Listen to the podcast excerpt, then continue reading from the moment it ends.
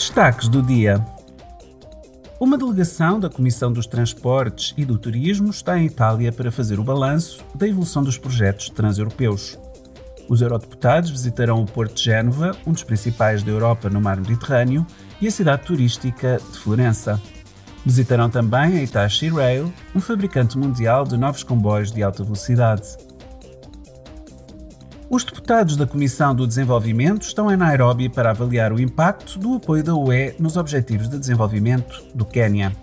Visitarão vários projetos financiados pela UE na região e reunir-se-ão com homólogos do Parlamento queniano e com representantes do governo do Quênia. Na sexta-feira, celebra-se o Dia Mundial da Saúde e o 75º aniversário da Organização Mundial da Saúde. Saúde para todos é o tema deste ano.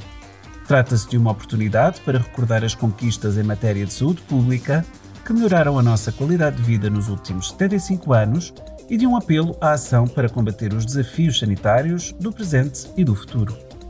As políticas de saúde pública da UE visam proteger e melhorar a saúde dos cidadãos, apoiar a modernização das infraestruturas de saúde e melhorar a eficiência dos sistemas de saúde da União.